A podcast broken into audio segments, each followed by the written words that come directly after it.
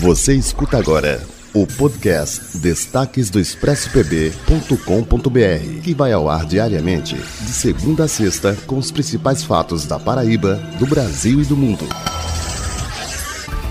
Olá, esses são os destaques do expressopb.com.br. O nadador paraibano Caio Márcio fez um anúncio ontem no seu Instagram. Ele disse que está, segundo ele mesmo, pendurando a sunga. Ele tem 35 anos e anunciou a sua aposentadoria. Caio Márcio lembrou que foi seu pai que o ensinou a nadar e levou o ensinamento para a vida. E o Instituto Nacional da Propriedade Industrial, o INPE, divulgou nesta segunda-feira, ontem de noite também, o ranking dos maiores depositantes de patentes em 2019. E pelo segundo ano consecutivo, a Paraíba se destacou com a Universidade Federal da Paraíba, UFPB, em primeiro lugar, com 100 pedidos de patentes, seguida pela Universidade Federal de Campina Grande, com 90 pedidos de patentes. É uma dobradinha no ranking. E o que isso significa de maneira prática? Essas tecnologias produzidas nas nossas universidades federais são para vários campos, inclusive se você quiser conferir os portfólios dessas tecnologias, você pode acessar lá o expressopb.com.br e a gente te encaminha para você saber mais o que está sendo produzido nas nossas universidades aqui da Paraíba. Parabéns para todos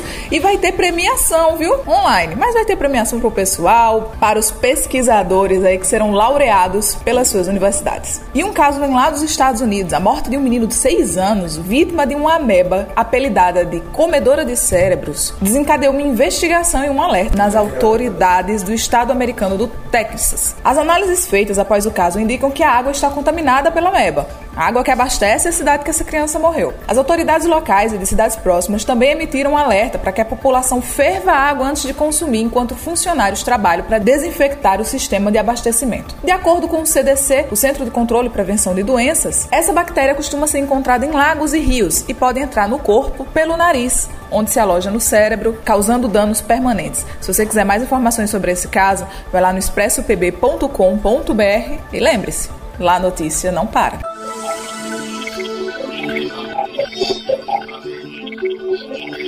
O podcast Destaques do ExpressoPB.com.br tem a apresentação de Amar Alcântara, com resumo da redação para você em todas as plataformas digitais.